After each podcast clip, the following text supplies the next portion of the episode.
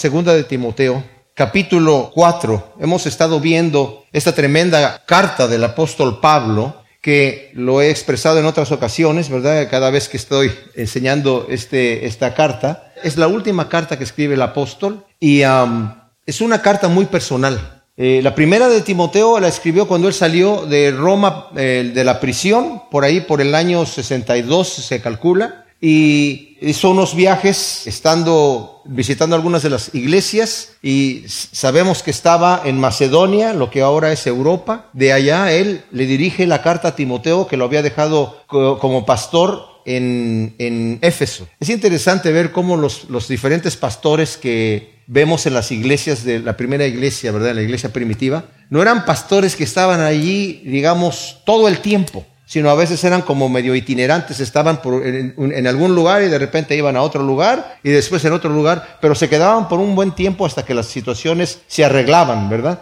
Y estaba escuchando un mensaje de un pastor, Peter Hubbard, dice, todo ministerio que el Señor nos da, incluso de cualquier tipo de pastorado o lo que sea, es un ministerio eh, temporal y siempre debemos estar pensando en quién es la persona que va a quedar cuando nosotros ya no estemos ahí, ¿verdad? Incluso, por ejemplo, cuando el ser padre y madre es, un, es una labor temporal, porque los hijos eventualmente crecen, se van de la casa y se acabó, ¿verdad? O sea, seguimos teniendo relación con nuestros hijos, pero ya no como antes, ¿verdad? Y es interesante que el apóstol Pablo está hablando a Timoteo, es la primera carta que le envía desde, desde Macedonia, es una carta que era para ser leída delante de la congregación, para que la gente supiera lo que eh, el, apóstol le estaba diciendo, a el Señor le estaba diciendo a través del apóstol, a Timoteo, en una forma como pastor personal, pero a la vez público, de la misma forma en la que le escribió a, Tito. De hecho, cuando terminamos este, esta carta y empecemos con la de Tito, nos vamos a dar cuenta que tienen mucho parecido. Tito estaba de pastor en la isla de Creta, mientras Timoteo estaba a cargo de la iglesia en Éfeso. Timoteo sabemos que el apóstol en su segundo viaje misionero lo tomó como compañero y desde entonces ya le, echó el ojo, ¿verdad? Como decimos eh, coloquialmente, le echó el ojo para dejarlo a él, de alguna manera, continuando el ministerio, sobre todo porque Pablo menciona en la, en la, epístola a los filipenses, no tengo otra persona de las, todas las personas que colaboran conmigo, no tengo a nadie más que es exactamente como yo en el sentido de que tiene el mismo amor, tiene la misma dedicación, tiene la misma entrega de, que tiene eh, Timoteo, ¿verdad? Entonces, como lo ve, como Pablo ya va, nos va a decir aquí en esta carta, él sabe que ya va a morir porque después de que estuvo en Macedonia, fue arrestado nuevamente. Nerón había declarado la religión cristiana ilícita, empezó una persecución tremenda y Pablo llegó a, la cárcel nuevamente por ahí, por el año, fines del año 63, principios del 64, y ahí es donde va a ser ejecutado por orden, se cree, de Nerón, ¿verdad? La mayoría de los historiadores están de acuerdo con esta versión de que Nerón eh, hizo esto. El apóstol Pablo, mis amados, lo vemos en cada vez que tiene un, un, enfrentamiento con alguna persona importante o en cualquier público, siempre predicaba el Evangelio, siempre. El Señor le había dicho a sus discípulos, cada vez que se encuentren ustedes delante de, gobernadores, de reyes y de principados, no piensen lo que van a decir, el Espíritu Santo les va a dar en ese momento qué decir para que den testimonio de mí, para que den testimonio del Evangelio. Cuando leemos en, la, en el libro de los Hechos, cuando estaba el apóstol delante de todo mundo daba testimonio, ¿verdad? La única vez que lo vemos callado es cuando estaba delante de Herodes, porque sabía que Herodes ya estaba muerto. Pero aún a Pilato le dijo algo súper importante que Pilato tampoco lo captó. Cuando le dijo, ¿tú eres rey? Y él dijo, sí, para esto he nacido y para eso he venido, para dar testimonio de la verdad. Y todo aquel que es de la verdad me escucha, escucha lo que tengo que decir. Pero ahí la respuesta de Pilato fue, ¿la verdad? ¿Qué es la verdad? Y se salió. O sea, no fue una pregunta para contestarla. No, no quería escuchar. Pero de cualquier manera, vemos nosotros a los apóstoles cada vez, en este caso, lo vemos aquí en el, caso puntual de Pablo, cada vez que estaba delante de algún gobernador, de algún potentado, de algún rey, siempre daba testimonio de su... Y lo que hacía él utilizaba, mis amados, y esto se los digo para que sepan que la, cosa más fuerte, ¿cómo predico el Evangelio? ¿Cómo le comparto el Evangelio a una persona? Nada más di lo que el Señor ha hecho con tu vida. Ese, ese testimonio, el testimonio personal es lo más impactante, lo que Dios ha hecho contigo. Eso fue lo que hizo el endemoniado Gadareno cuando fue liberado y quiso acompañar al Señor. Y el Señor le dijo, no, tú quédate aquí y dile a la gente lo que Dios ha hecho contigo. Ese va a ser el testimonio poderoso, porque todo el mundo lo conocía. Entonces, es tomado preso y como sabe que va a morir, esta carta es muy personal a Timoteo y lo está animando. Le dice, Timoteo, tienes que avivar el fuego de esa fe no fingida que está en ti, nos lo dice en el capítulo 1 del versículo 6 al 8, ¿verdad? Tienes una, eh, una fe genuina que escuchaste a través de tu madre, a través de tu abuela, y obviamente su madre y su abuela lo escucharon a través del testimonio de Pablo cuando fue en su primer viaje misionero a Listra, y ah, pues en ese momento Timoteo estaba muy joven, pero recibió de alguna manera el Evangelio, de manera que cuando Pablo regresa en su segundo viaje misionero, ya Timoteo tenía un testimonio delante de la iglesia que estaba en Listra de una persona ejemplar. Entonces Pablo lo toma y se lo lleva, ¿verdad? Y aquí es el momento, nosotros no vemos esos, la cantidad de años que pasan cuando estamos leyendo el libro de los hechos, se nos parece que todo pasa muy rápido, pero son años lo que está sucediendo aquí. Es interesante que estaba leyendo la vida de Nerón, Nerón entró a, ser emperador a los 16 años. Él murió en el mismo año que fue ejecutado Pablo. Se suicidó después. Hubo un levantamiento en contra del imperio romano, en contra de su gobierno, y cuando ya lo andaban persiguiendo, le pidió a su eh, compañero, a su escribano, el que, tenía siempre con él, que, que lo apuñalara y muriera, dice, porque si, me toman los, los, los, soldados romanos me van a torturar. Él inventó torturas terribles contra los cristianos. Se suicidó a los 30 años de edad, súper joven, tremenda cosa. Bueno, le dice, aviva el fuego que está en ti. Y también le dice, tienes que estar dispuesto a padecer. Timoteo, no es el momento de achicarse, es el momento de tomar las armas y decir, ok, Señor, ¿Qué es lo que hay que hacer? Yo sé que vienen tiempos difíciles y esa es un momento, una cosa para nosotros en este momento, mis amados. Estamos pasando tiempos difíciles, pero no es el momento de achicarse, no es el momento de desinflarse, es el momento de decir, ok, Señor, estamos en una lucha, estamos en una batalla, ¿verdad? ¿Y qué es el siguiente paso? ¿Qué es lo que tengo que hacer? Le dice, por ejemplo, aquí en el versículo, en el capítulo 2, versículo 3, comparte sufrimientos como buen soldado de Jesús el Mesías. Ninguno que milita se enreda en los negocios de la vida a fin de agradar al que lo alistó como soldado así. Tú como buen soldado tienes que obedecer las órdenes del que te alistó, ¿verdad? Y no te preocupes por los negocios de la vida. Tienes que competir como atleta de acuerdo a las reglas. En otra parte nos dice, le dice a toda la iglesia, tenemos que competir corriendo la carrera de manera que si, como si fuese solamente una sola meta, una sola corona, que un solo premio que, que, hubiera que ganar, aunque sabemos que todos los que corremos la carrera vamos a recibir el premio, como lo va a decir más adelante aquí el apóstol Pablo, ¿verdad? Y también dice así también el labrador eh, tiene que trabajar arduamente primero para poder participar del fruto después. No es el momento en este tiempo, mis amados, de recoger lo bonito, lo que podemos decir, ay, yo vengo a Cristo porque quiero sentir ya todo tranquilo. Pues sí, el Señor nos da una paz. Y el fruto del Espíritu es amor, paz, gozo, paz, paciencia, benignidad, bondad, fe, mansedumbre, templanza, ¿verdad? Sabemos que todas las cargas las podemos poner delante del Señor y Él nos va a hacer descansar. Sabemos que podemos venir al Señor con todas nuestras ansiedades y esa paz que sobrepasa todo entendimiento nos va a gobernar, nos va a gobernar a nosotros. Sabemos que nos puede sostener en medio de las aflicciones y de las tragedias que vienen a nuestra vida. Eso es cierto. Pero a la vez tenemos que aprender a padecer esas situaciones y saber cómo llevarlas delante del Señor. Y también da como ejemplo al mismo Señor, ¿verdad? Que Él también, acuérdate de Jesús, el Mesías del linaje de David, resucitado entre los muertos, que sufrió penalidades hasta como de malhechor. Y dice, y yo también he sufrido penalidades, ¿verdad? He estado encadenado. Entonces tienes que armarte de este pensamiento. En el capítulo 3, el, el versículo 10 y 12 le dice, tú Has seguido de cerca mi enseñanza, mi manera de vivir, mi propósito, mi fe, mi longanimidad, mi amor, mi paciencia y mis persecuciones, mis sufrimientos. Tú los has seguido de cerca. Tú estuviste conmigo cuando estuve padeciendo esas cosas, cuando estuvimos en Antioquía, estuvimos en Iconio, en Listra. Y los padecimientos que sufrí, de todos ellos me libró el Señor. Tú fuiste testigo, Timoteo.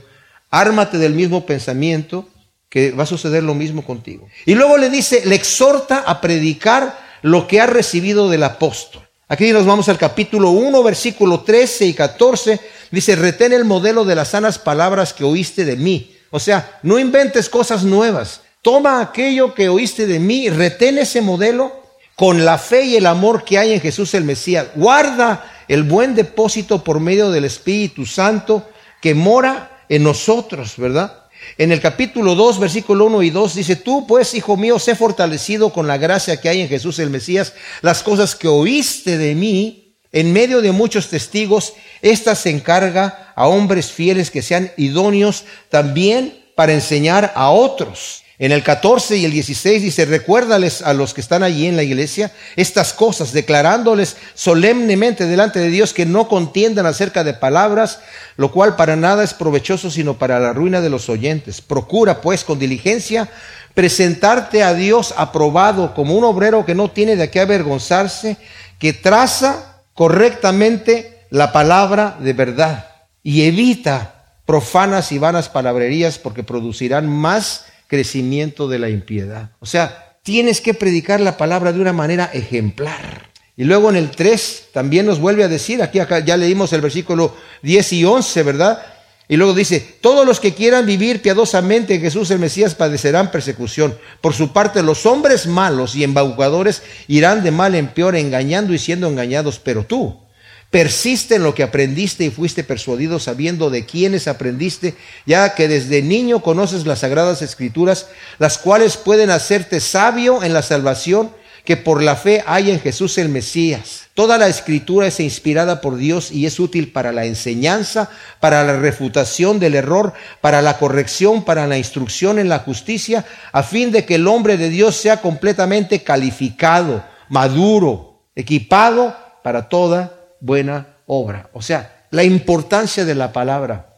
Mis amados, yo estuve de misionero en Chile siete años y cuando estuve de pastor allá, eh, tuvimos, ya cuando escogí los líderes de la iglesia, me acuerdo que nos juntamos ahí y yo les dije a todos ellos, como lo he dicho también aquí a los líderes de nuestra congregación, ¿verdad? Yo no soy mayor que nadie, todos somos iguales delante del Señor, cada uno tiene diferentes ministerios y diferentes ocupaciones y operaciones.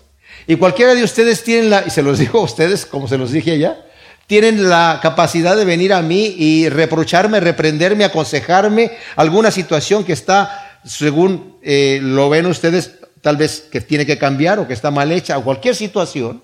Pero no me vengan con, con opiniones propias, sino con la palabra porque la palabra es la guía. Esa es nuestra guía. No es lo que nosotros querramos, es que así lo hacían en mi iglesia, es que así lo aprendí de fulano de tal. Está bien. a veces hay que utilizar el, sentido común, obviamente, pero a veces cuando hay cambios así importantes que hacer, tiene que ser basados en lo que nos dice la palabra porque ya el modelo ya está hecho. Entonces les dice aquí, requiérote solemnemente en presencia de Dios y de Jesús el Mesías, destinado a juzgar a los vivos y a los muertos en su aparición y en su reino. Wow, esto es, esto es un encargo solemne. Ya, ya se lo había hecho en el, en el 2.14 también. Recuérdales estas cosas declarándoles solemnemente delante de Dios, ¿verdad? Que no contiendan sobre opiniones. En primera de Timoteo también les, le hace una, dos eh, eh, encargos solemnes a Timoteo. En el capítulo 5, versículo 21 dice, te encargo solemnemente delante de Dios y de Jesús el Mesías y de los ángeles escogidos que obedezcas estas normas sin perjuicio, no haciendo nada con parcialidad. En el capítulo 6, versículo 13, le dice, te ordeno delante de Dios que da vida a todas las cosas y de Jesús el Mesías, quien dio testimonio de la buena confesión delante de Poncio Pilato, que guardes el mandamiento sin mancha, irreprensible hasta la manifestación de Jesús el Mesías, nuestro Señor. O sea, lo que está haciendo aquí Pablo diciendo, Timoteo, te estoy encargando esto encarecidamente, solemnemente, delante de Dios y delante de Jesús que va a juzgar a los muertos. ¡Wow! Esto, mis amados, cualquier cosa que nosotros hacemos, sea para el ministerio o sea de cualquier cosa, sabemos que vamos a venir a juicio delante de Dios.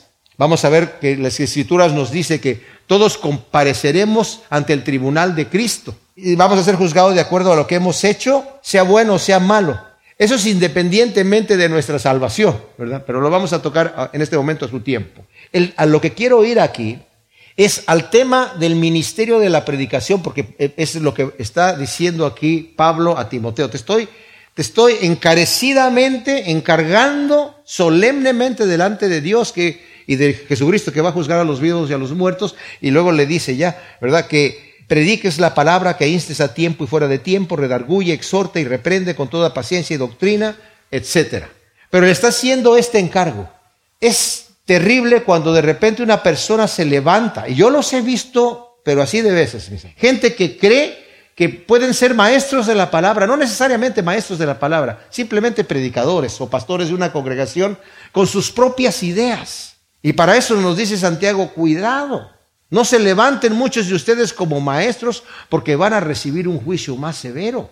El que dice Dios dice y Dios no dijo nada. El Señor les, les dice a los, a los falsos profetas del Antiguo Testamento, lo hemos visto en Jeremías. Esos profetas que van diciendo que, se inventan visiones y se inventan de sus propias imaginaciones cosas que yo no les he dicho, van a venir a cuenta delante de Dios. Tremenda cosa. ¿Y qué es lo que le está encomendando a Timoteo aquí, mis amados? Predica la palabra, insta a tiempo y fuera de tiempo, insiste, redarguye, exhorta y reprende con toda paciencia y doctrina. Y nos dice después por qué, porque vendrá tiempo cuando no soportarán la sana doctrina, sino que sintiendo comezón de oír, se acumularán para sí mismos maestros conforme a sus propias concupiscencias y apartarán el oído de la verdad y serán extraviados a las fábulas predica la palabra. Esto tiene que ver de dos maneras, mis amados. No tanto es, y a veces es importante cuando nosotros escuchamos un mensaje, está bien tomar notas. Yo veo que muchas personas toman notas y eso es interesante, es bueno para recordar ciertas cosas. Pero lo más importante, aparte de todo eso, es que el mensaje que escuchamos, lo que Dios nos está diciendo a nosotros, que lo escuchemos del Señor que sintamos que el Señor nos está hablando, que nos acerquemos a la palabra. Yo tengo la costumbre de escuchar, cuando escucho un mensaje, hay cosas en las que no estoy de acuerdo, pero sí estoy viendo de la manera que el Señor me está hablando a mí y cómo tengo yo que cambiar, ¿verdad? Y ustedes juzgan lo que yo estoy predicando aquí en la iglesia, ¿verdad? Juzgan, eh, estoy de acuerdo con lo que está diciendo porque yo lo estoy viendo aquí en la Biblia o de repente aquí no, aquí no lo, lo leyó una cosa importantísima es que la, Biblia es la última autoridad y siempre tenemos que aprender a, saber qué es lo que nos dice el texto. Pero Él está diciéndote, tienes que guardar la palabra, lo que te, se, te ha enseñado Timoteo, no inventes cosas nuevas, tienes que predicar la palabra, eso es importante, la palabra, lo que está en la palabra de Dios, mis hermanos es importante que nosotros leamos la Biblia, que nosotros aprendamos que, no necesariamente que tenemos que leer así como maratón, cuántos capítulos leí hoy, tal vez es solamente es un pasaje, tal vez, tal vez, tal vez es solamente un versículo o una parte del versículo, pero que el Señor me ministró y dejo que el Espíritu Santo lo injerte en mi corazón y empiezo a vivirlo, empiezo a disfrutarlo, empiezo a dejar que produzca su fruto en mi corazón. Predica la palabra, o sea, lo que se te ha enseñado, la palabra fiel, predícala, dice, y, dentro de esa predicación tienes que hacer varias funciones. Tienes que insistir a tiempo y fuera de tiempo. O sea, de otra palabra, te oigan o no te oigan. Cuando sea oportuno y cuando creas que no es oportuno. Cuando se abrió la puerta o cuando se cerró la puerta. Tú predica en cualquier momento. Porque no sabes en qué terreno va a caer la semilla. Y luego le dice, redarguye. Esto en griego quiere decir, eh, el eco es la palabra que es convencer, reprender. O sea, hay a veces tienes que, dentro de lo que estás hablando de la palabra, cuando sabes qué es la necesidad de hacer, tienes que observar a tu congregación, a, tus oyentes, a la persona con la que estás hablando. De repente hay que insistir, hay que redarguir, hay que convencer, hay que reprender. Ahora, en algunos manuscritos, ¿verdad? Más antiguos dicen que el, orden que tiene la Reina Valera está equivocado, no importa el orden, de cualquier manera, nada más lo, digo ahí, que es redarguye, eh, eh, ustedes tienen ahí, reprende y después exhorta, que debería ser redarguye, exhorta y reprende, de cualquier manera tiene que hacer las tres cosas, ¿verdad? Así que no importa. Yo lo tengo aquí, exhorta, que es la, la que sigue, paracaleo, que viene de la palabra paracleto, de donde viene la palabra el consolador, el confortador, el que nos ayuda, el que nos lleva, ¿verdad? Que es la obra del Espíritu Santo en nuestro corazón, que es consolar, animar, suplicar. A veces esa es la labor, Timoteo, que tú tienes que hacer con alguien. Ahora, aunque esto es para Timoteo, también es para nosotros. De repente nos llega una llamada de teléfono, de repente sabemos de una persona. ¿Y, y qué es lo que tenemos que hacer? Tenemos que discernir, orar al Señor y tal vez necesitamos redarguir, sea a tiempo, fuera de tiempo, convencer, reprender, o en este caso, consolar, animar, suplicar. Y luego dice, y reprende, la palabra es epitemao, que también significa corregir, pero censurar con firmeza, con insistencia. O sea, cuando a veces hay que corregir, hay que estar firme, no aflojar, hay que, a lo mejor se va a ofender. Bueno, por eso le dice ahí, con toda paciencia y doctrina. ¿Qué quiere decir? Tranquilo, ¿verdad? O sea, eh, con toda paciencia, con gracia, con amor. Y con doctrina quiere decir con la palabra de Dios. Porque la Biblia dice, no porque yo digo, no porque yo pienso, sino porque así es lo que el Señor me dice que es, ¿verdad? O sea, por eso es que nosotros necesitamos bebernos la palabra del Señor, mis amados, para conocer lo que Dios quiere de nuestras vidas y cómo podemos nosotros ministrar a otros. Yo les digo una cosa, hay personas que dicen, que vienen a, a, la congregación aquí que tal vez dicen, ay, no, es que yo no sé mucho. Les digo una cosa, mis amados, no es por nada, pero esta enseñanza que nosotros llevamos sistemática de capítulo por capítulo y verso por verso, ustedes saben muchísimo más que la mayoría de la gente. Muchísimo más. Tienen muchísimo que compartir, cada uno de ustedes. Con toda paciencia, gracia y amor y con toda doctrina, como dije, es la palabra en Gálatas 6.1 dice, hermanos, si alguno es sorprendido en alguna falta, ustedes que son espirituales, restáurenlo con el espíritu de mansedumbre. Piensa en ti mismo, no sea que tú también seas tentado. O sea, cuando tú ves que alguien necesita ser restaurado, restáuralo con paciencia, con doctrina, con espíritu de mansedumbre, no sea que tú también seas tentado tal vez a caer en lo mismo o seas tentado a creerte superior. Y luego dice también, ¿verdad? que pues esa es la manera que nosotros debemos de representar al Señor. ¿Cómo el Señor trata con nosotros? Nunca nos trata a golpes, ¿verdad? Aun cuando pecamos y venimos delante del Señor, no escuchamos la voz de Dios que nos dice, hmm, yo no sé, ven mañana, quiero que te quedes un rato ahí. A veces nos imaginamos que va a ser como el, el eh, pensaba el hijo pródigo, voy a llegar con mi padre y le voy a decir, padre, no soy digno de ser llamado tu hijo porque ya te ofendí, eh, reciben, dame trabajo como uno de tus jornaleros y el padre le iba a decir, ¿un trabajo? Déjame pensarlo, a ver, no te vas a quedar en tu cuarto, ¿eh? vas a dormir en, el, en el granero y ahí con los animales. Y si, te portas bien, te haciendo a, a burro, ¿verdad? no, el Señor nos recibe y hace fiesta cuando venimos a Él. Así que cuando cuando nosotros tenemos que hablar con alguien, necesitamos hablarle con paciencia, con doctrina, con amor y como dice aquí, con mansedumbre, no sea que tú también seas tentado. En el versículo 3 del capítulo 4 de segunda de Timoteo, está diciendo Pablo aquí, le está diciendo a Timoteo, encargándole sus últimas palabras. Aquí vamos a escuchar, mis amados, las últimas palabras del apóstol Pablo a su joven Timoteo, que al quien está entregando la batuta para continuar con el ministerio, con una labor importantísima, que Timoteo tal vez piensa que le queda grande. Y cualquier persona, mis amados, que tiene temor de Dios para llevar el Evangelio, para predicarlo, para compartirlo, cuando sabe lo que, lo que es, como dice Pablo, nosotros somos vasos de barro que tenemos el tesoro escondido en vasos de barro que somos nosotros. ¿Cómo voy a compartir yo la palabra de Dios? Y a veces alguien puede sentirse intimidado en estas cosas, mis amados, pero necesitamos saber que Dios tiene un plan para cada uno de nosotros para corregirnos, para animarnos, para sostenernos y darnos la sabiduría. Dios pudo haber llevado el Evangelio directamente a cada persona, ¿verdad? Pero no lo quiso hacer así. O pudo haber llamado a los ángeles, pero no lo hizo así tampoco, sino que nos ha escogido a nosotros. La locura de la predicación dice la palabra de Dios. Bueno, entonces, en el, le acaba de decir a Timoteo, de, requiero solemnemente en presencia de Dios y de Jesús el Mesías, destinado a juzgar a los vivos y a los muertos en su aparición y en su reino, predica la palabra, inste a tiempo, fuera de tiempo, redarguye, exhorta, reprende con toda paciencia y doctrina, porque vendrá el tiempo cuando no soportarán la sana doctrina, sino que teniendo comezón de oídos, se acumularán para sí mismos maestros conforme a sus propias concupiscencias y apartarán el oído de la verdad y serán extraviados a las fábulas. Ahora, aquí está diciéndole, tienes que predicar la palabra con toda paciencia, con toda doctrina, porque va a venir el tiempo en donde no la van a querer escuchar. Puedes sorprender a una persona que le gusta escuchar la palabra de Dios, a la persona que le gusta leer la Biblia, a la persona que quiere recibir lo que Dios está diciendo. ¿Cómo puede alguien cansarse de la sana doctrina? ¿Verdad?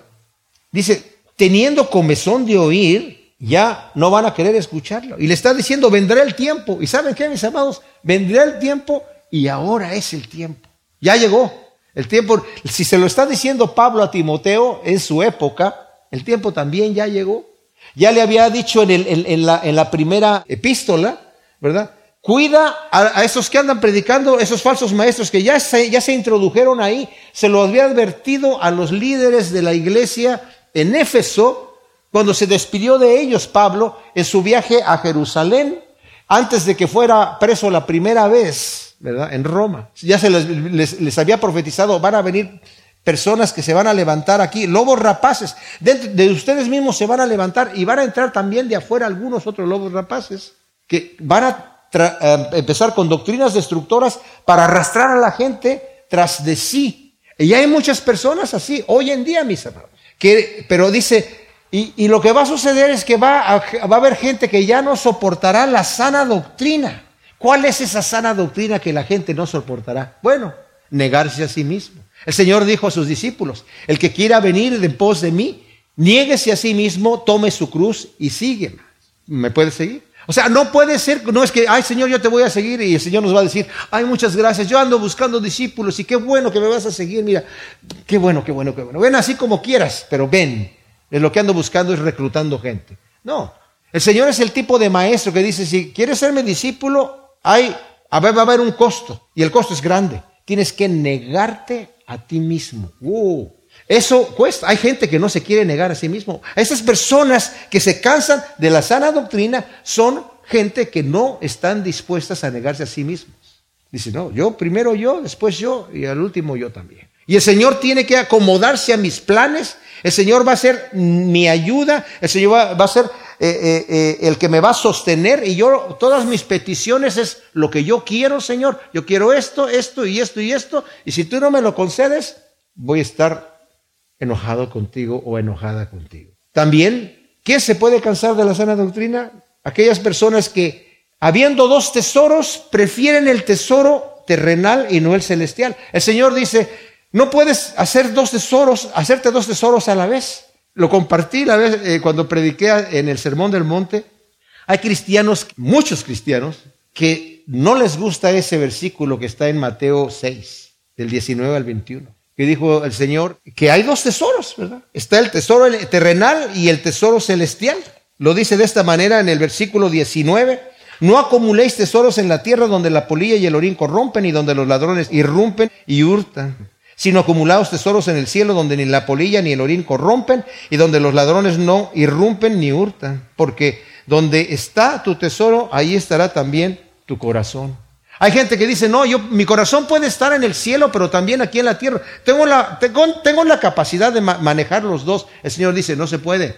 Es más, dice más adelante en el versículo 24 del capítulo 6, ninguno puede servir a dos señores porque o aborrecerá al uno y amará al otro, o se apegará al uno y, y menospreciará al otro. No puede servir a Dios y a las riquezas. Y hay gente que dice, no, no, yo sí puedo. ¿Cómo que no puedo? Dice el Señor, dice, no se puede, no se puede. Simple y sencillamente no se puede.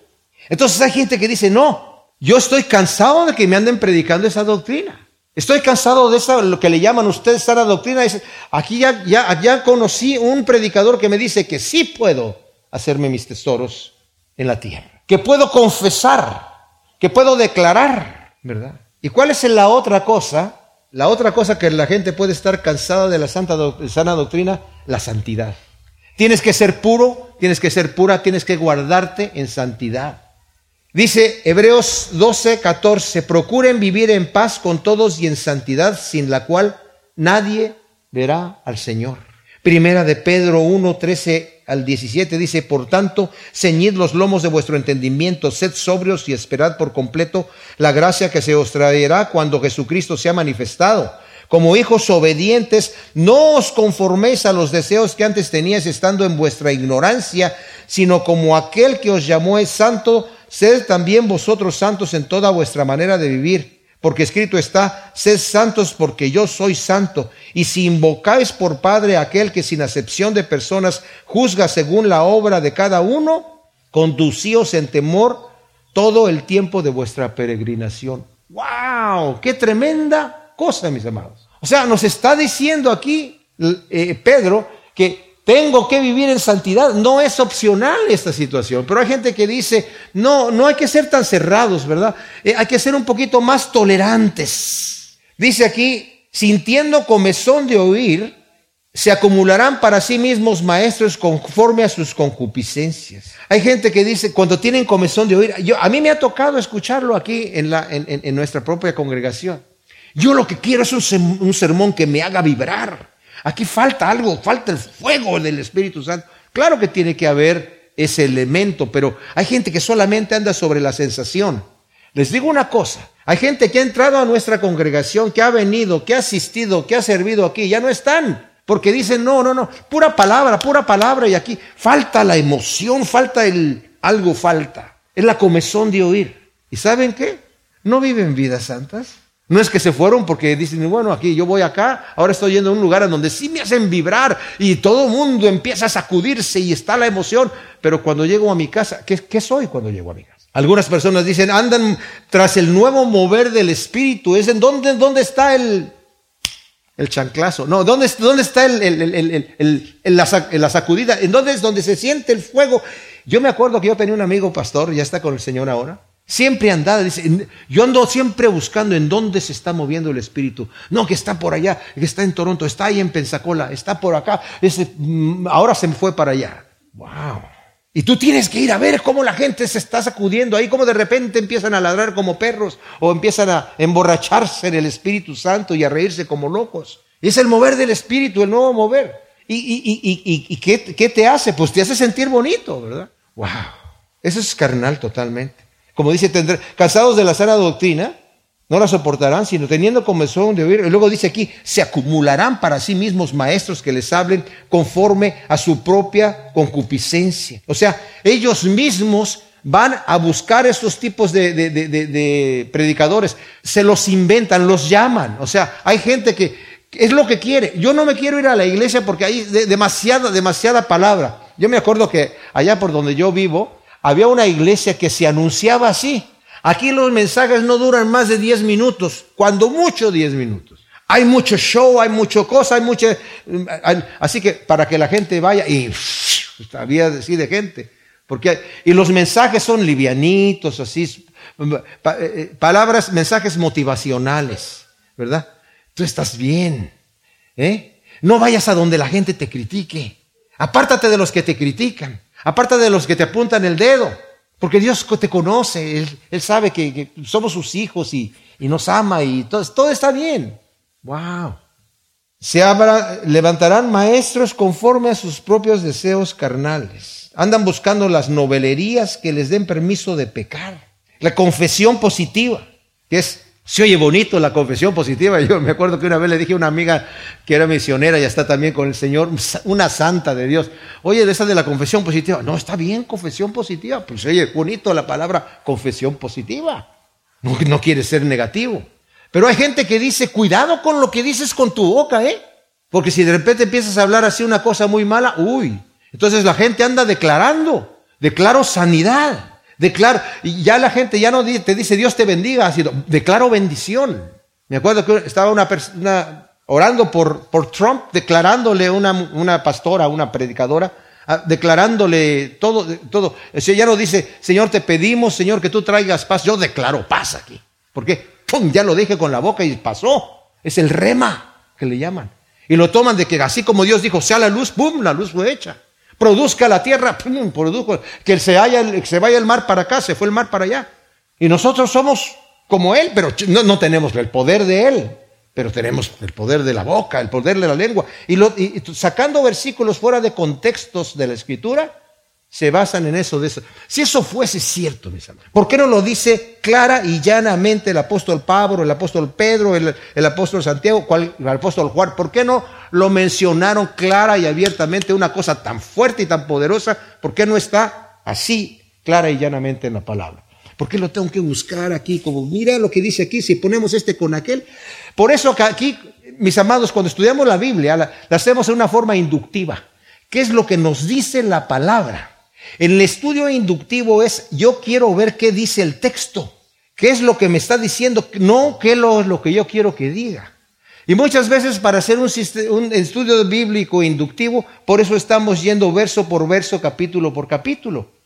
Y por eso es bueno leer la escritura así de esa manera. Porque hay gente que de repente agarra un versículo fuera de contexto, ¿verdad?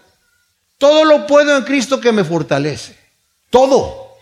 Así, fuera. O sea, estoy diciendo, se oye bonito también y lo dice la Biblia. Pero ¿en qué contexto lo está diciendo Pablo? He aprendido a tener hambre, he aprendido a estar saciado. He aprendido a tener abundancia, he aprendido a tener necesidad. En todo he sido enseñado, todo lo puedo en Cristo que me fortalece. Puede que sea un principio básico que pueda decir todo lo puedo, pero si yo también, dice aquí que no me puedo hacer dos tesoros, yo sí lo puedo hacer porque todo lo puedo en Cristo que me fortalece. ¿Verdad? Y que dice que no puedo servir a dos señores, yo sí puedo porque pues todo lo puedo en Cristo que me fortalece. O sea, todo. Y la situación de esa también, de como dije yo, de andar declarando prosperidad. Sí, también bonito. Yo me acuerdo que yo un día estaba predicando en, contra de esta doctrina en México, allá en, Mérida, y andaba con, mi pastor me andaba llevando y estuve en una iglesia hablando de esto y el, pastor en donde estaba predicando, no que me llevó, sino el, otro pastor, contento de que yo estuviera hablando en contra de la confesión positiva.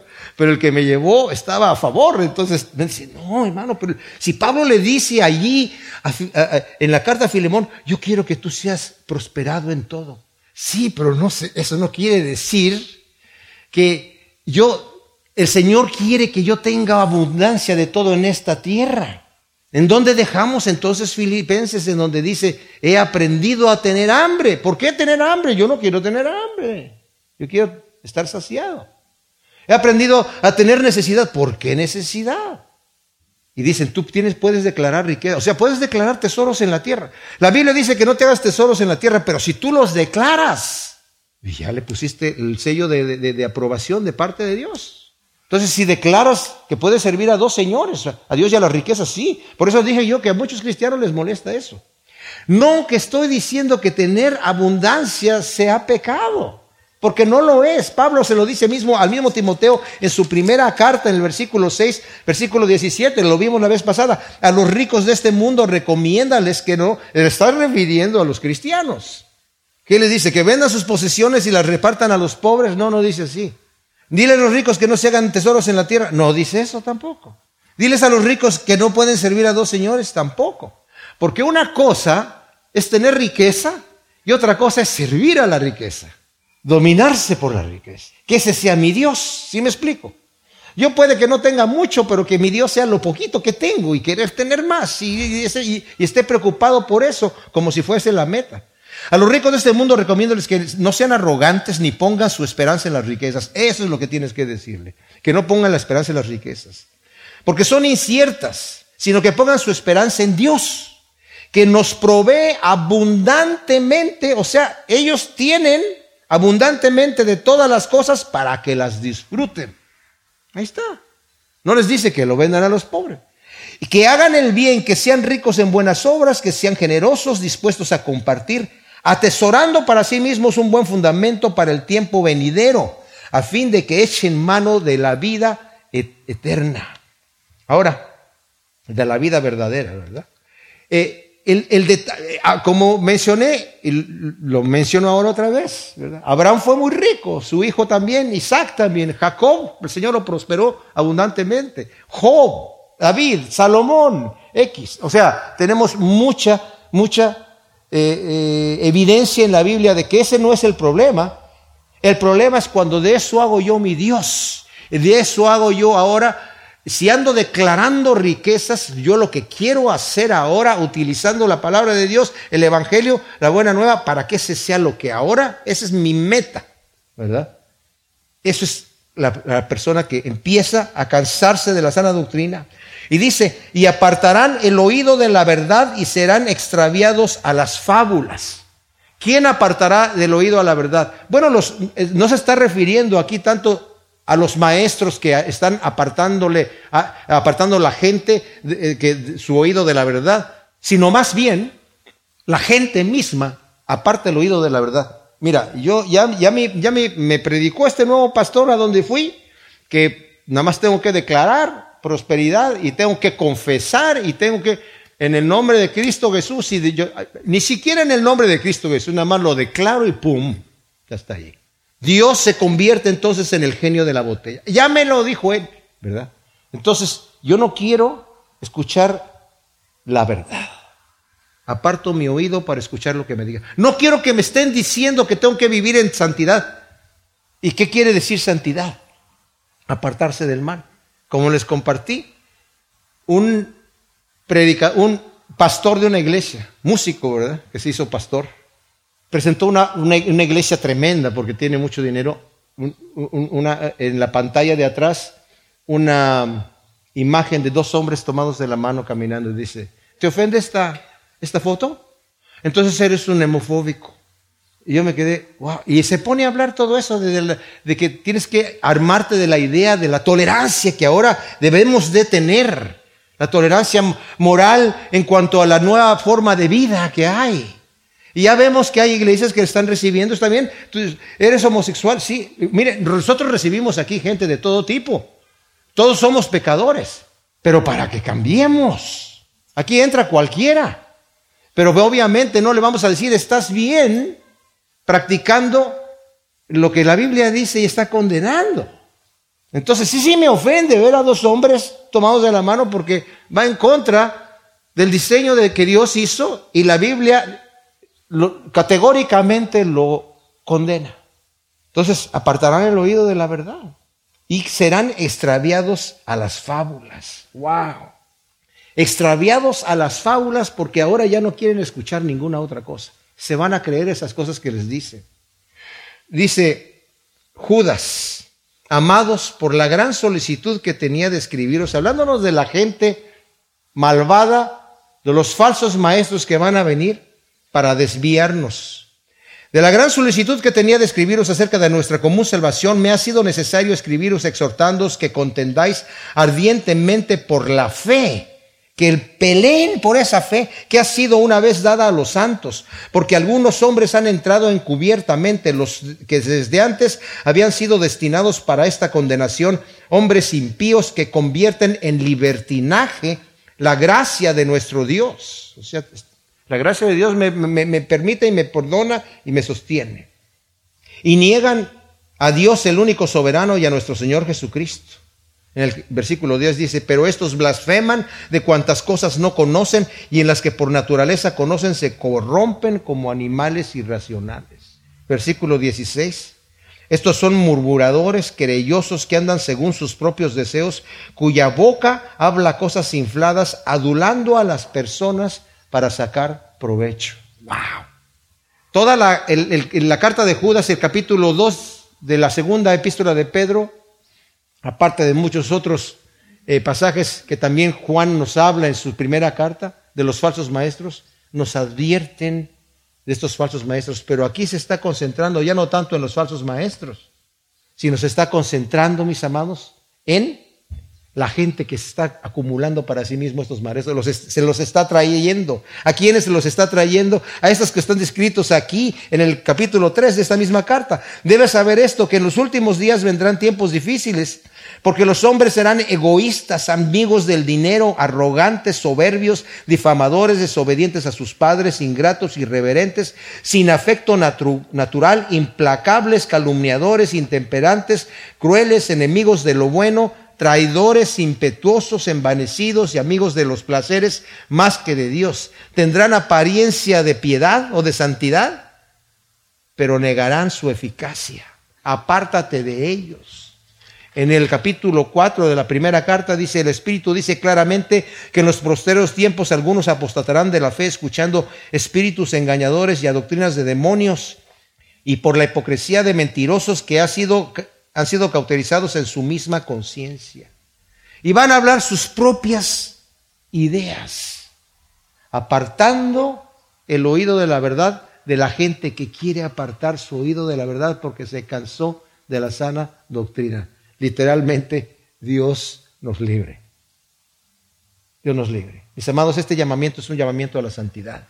Es un llamamiento a la palabra. Es un llamamiento a decir, Señor, háblame, ministrame, yo quiero apegarme a ti. ¿Por qué? Porque dice, esto te lo estoy requiriendo solemnemente delante de Dios y de Jesús el Mesías destinado a juzgar a los vivos y a los muertos en su aparición y en su reino. Ese día viene. Y delante del Señor nadie va a dar excusas, porque Él conoce las intenciones de nuestro corazón. Así que vamos a rogarle al Señor que nos lleve en su camino de santidad. Padre, en este momento te pedimos, Señor. Abrimos nuestro corazón tal como somos y venimos delante de ti, Señor, pidiéndote que tú nos limpies, que nos perdones de nuestros pecados y nos levantes y endereces nuestros pasos y que todo lo que se haya salido del camino tú lo vuelvas a poner en su lugar. Tócanos, Señor. Fortalécenos. Sánanos. Te lo pedimos en el nombre de Cristo Jesús. Amén.